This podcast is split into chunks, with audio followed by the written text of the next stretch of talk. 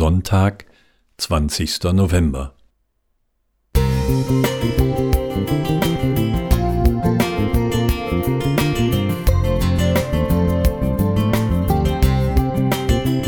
Ein kleiner Lichtblick für den Tag.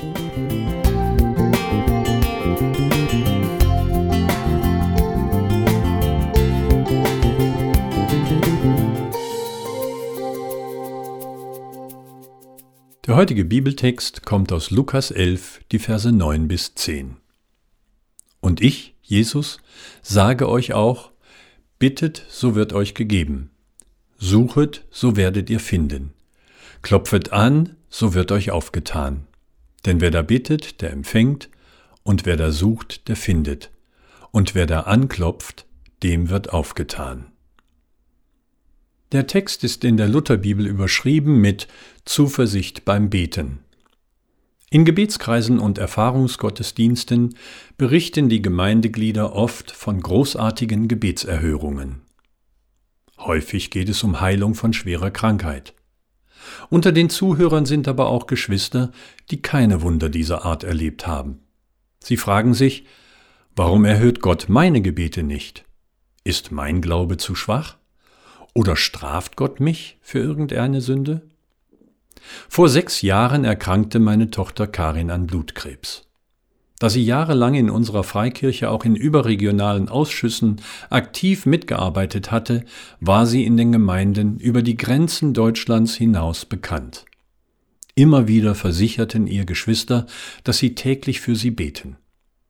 Endlich trat eine Besserung ein, und eines Tages erklärten ihr die Ärzte in der Uniklinik in Jena, sie habe keine Krebszellen mehr in ihrem Körper. Doch nach einigen Wochen kam der Krebs zurück. Ihre Körperkräfte nahmen ab, und nach insgesamt vier Jahren und zwei Monaten Krebs schlief sie ruhig ein. Warum hat Gott die unzähligen Gebete um ihre Heilung nicht erhört? Zunächst müssen wir uns auf die Bitte Moses besinnen. Lehre uns bedenken, dass wir sterben müssen, auf dass wir klug werden. Psalm 90, 12. Seit der Vertreibung aus dem Paradies müssen alle Menschen sterben. Denn der Sünde Sold ist der Tod, heißt es in Römer 6, 23. Alle Kranken, die Jesus geheilt hat, sind später gestorben. Wie lange uns Gott das Leben hier auf Erden schenkt, liegt in seiner Hand. Im Vaterunser stehen die Bitten um unsere irdischen und geistlichen Bedürfnisse unmittelbar vor der Bitte, Dein Wille geschehe. Matthäus 6,10. Damit überlassen wir es Gott, unsere Bitten um Heilung zu erhören.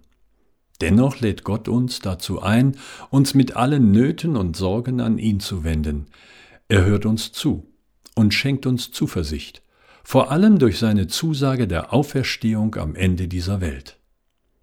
Darauf dürfen wir uns auch in den dunkelsten Stunden unseres Lebens fest verlassen. Joachim Hildebrand Musik